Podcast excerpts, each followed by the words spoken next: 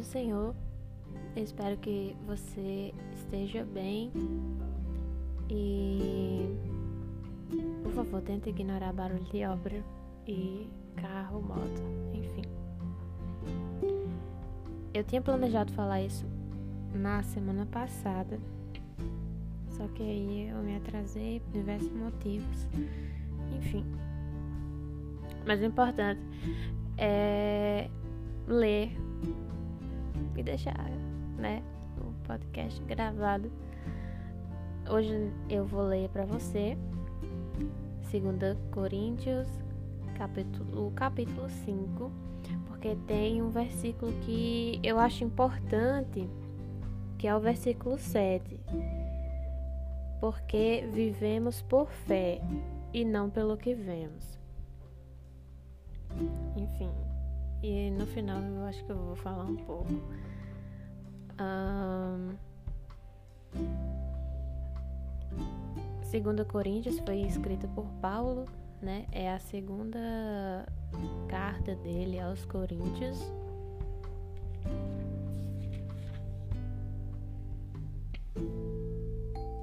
E vou começar a leitura. Vai ser na NVI mesmo. Então eu peço que você abra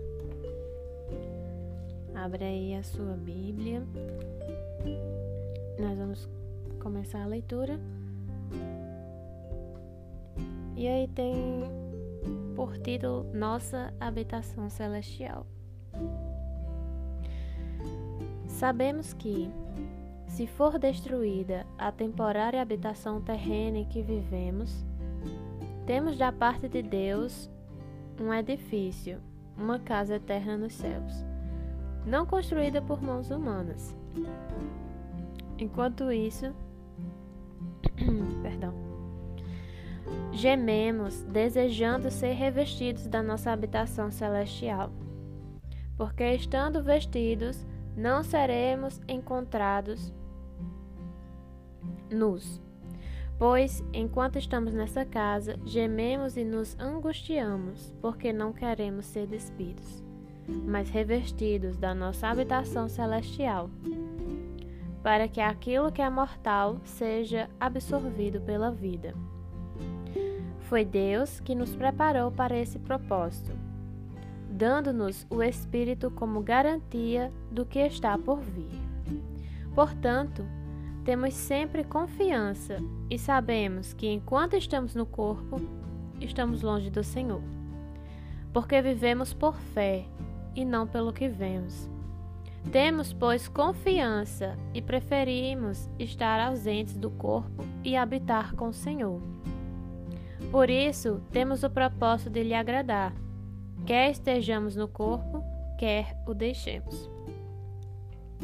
Pois todos nós devemos comparecer perante o tribunal de Cristo, para que cada um receba de acordo com as obras praticadas por meio do corpo quer sejam boas, quer sejam más. Aí, a partir de agora, do versículo 11 até o 21, o título é O Ministério da Reconciliação. Uma vez que conhecemos o temor ao Senhor, procuramos persuadir os homens. O que somos está manifesto diante de Deus e esperamos que esteja manifesto também diante da consciência de vocês. Não estamos tentando novamente recomendar-nos a vocês, porém, lhes estamos dando a oportunidade de exultarem em nós, para que tenham o que responder aos que se vangloriam das aparências e não do que está no coração. Se enlouquecemos, é por amor a Deus. Se conservamos o juízo, é por amor a vocês. Pois o amor de Cristo nos constrange, porque estamos convencidos de que um morreu por todos, logo, todos morreram. E ele morreu por todos, para que aqueles que vivem já não vivam mais para si mesmos, mas para aquele que por eles morreu e ressuscitou. De modo que, de agora em diante, a ninguém mais consideramos do ponto de vista humano, ainda que antes tenhamos considerado Cristo dessa forma, agora já o não consideramos assim. Portanto, se alguém está em Cristo, é nova criação. As coisas antigas já passaram, eis que surgiram coisas novas. Tudo isso provém de Deus, que nos reconciliou consigo mesmo por meio de Cristo e nos deu o ministério da reconciliação, ou seja, que Deus em Cristo estava reconciliando consigo o mundo, não levando em conta os pecados dos homens, e nos confiou a mensagem da reconciliação. Portanto, somos embaixadores de Cristo, como se Deus estivesse fazendo o seu apelo por nosso intermédio. Por amor a Cristo, lhe suplicamos: reconciliem-se com Deus. Deus tornou pecado por nós aquele que não tinha pecado, para que nele nos tornássemos justiça de Deus. Esse é o capítulo 5.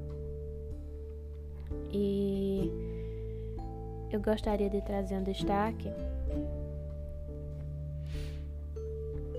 para o versículo 17, que também que é quando ele diz: Portanto, se alguém está em Cristo, é nova criação. E música que fala isso: é Nova criatura eu sou. Então, quando você abre mão dessa dessa habitação do mundo. Não nesse sentido que ele fala aqui na primeira parte, mas quando você começa a viver sua vida para Cristo em si, você se torna uma nova criatura. Quando ele diz: Eis que tudo se fez novo, as coisas antigas já passaram, eis que surgiram coisas novas. As coisas velhas já passaram, eis que tudo se fez novo. É, na versão da Almeida Corrigida, diz assim. E eu amo isso, porque é uma das afirmações mais lindas e verdadeiras. E muito importante porque é, geralmente né, as pessoas costumam vasculhar o passado das outras a fim de, de invalidar o que a pessoa é agora, no presente, sabe? De uma maneira de dizer não, não, não dá para mudar. Eu acredito que talvez isso seja um pouco de falta de fé. Não fé no ser humano, não fé em si mesmo, não fé em outra pessoa. Mas assim, a falta de fé em Jesus, a falta de fé na palavra, a falta de fé de que é possível sim haver uma mudança. E assim, a, a mudança, ela não é repentina. Porque primeiro tem a questão do, do arrependimento e aí de você se reconciliar com Deus, como Paulo fala aqui. E a mudança, ela é gradativa. Ela não acontece de uma hora para outra. Sabe? E quem diz se seu passado é, é esquecido, apagado, perdoado, é Deus, não, não é. Não são as outras pessoas, sabe? E eu vejo isso acontecendo muito, principalmente com é, pessoas famosas que têm mais visibilidade. E realmente o povo pega, cata o passado da pessoa e faz: ai, ah, você não mudou porque você era assim. Olha aqui como você era, olha as coisas que você fazia aqui, ó. pecador, olha as coisas, sabe? E aí ele diz assim: se alguém está em Cristo, é nova criação. Então, quando a pessoa aceita, às vezes a partir daquele momento, mas não é aceitar da boca para fora, sabe? Tem que aceitar de todo o seu ser, de todo o seu coração e acreditar realmente, 100%, verdadeiramente. E, e, ter essa. e começar, né, a mudar. Mas o, o principal é que você precisa sentir esse é, desejo de mudança, essa vontade por mudar, sabe? E também do momento em que você vai mudando, certo? E se transformando, a sua fé ela vai crescendo.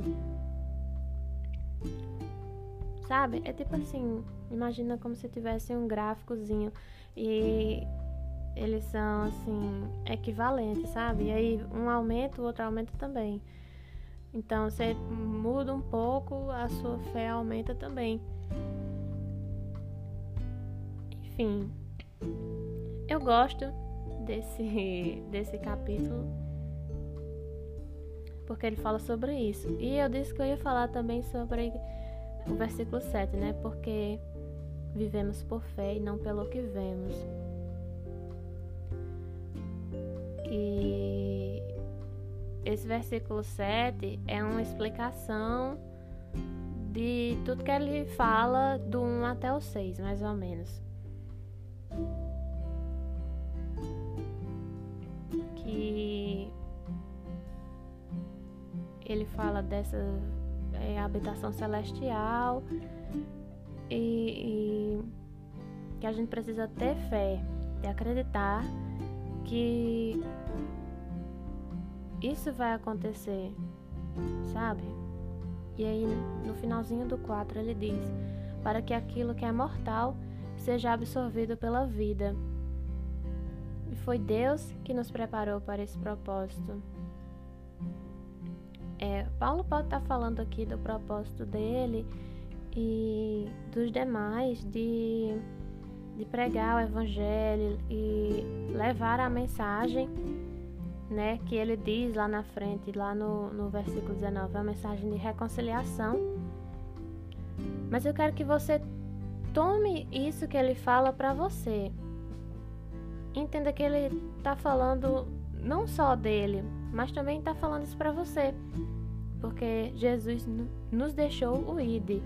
É, não se esqueça, o, no ID de Jesus, que é ID por todo mundo, pregar o evangelho a toda criatura. Não esqueça de fazer sua parte. Inclusive, ele fala sobre isso também, que todos nós vamos comparecer perante o tribunal de Cristo para que cada um receba de acordo com suas obras, né? Sejam elas boas ou ruins. Então, é isso. Dá para tirar vários hum, ensinamentos e levantar várias abordagens diferentes dentro desse capítulo. Espero que você tenha aproveitado a leitura e também o que eu falei. Que não. Que você não ignore, não entre no ouvido e saia pelo outro. Mas que tenha algum proveito assim para sua vida, independente de que você seja cristão ou não. É isso. Meu obrigado. Que Deus abençoe você. E até a próxima. Eu realmente não sei quando vai ser o próximo, talvez demore um pouco a sair, o próximo episódio. Mas eu garanto que vai sair. Tchau, fica com Deus.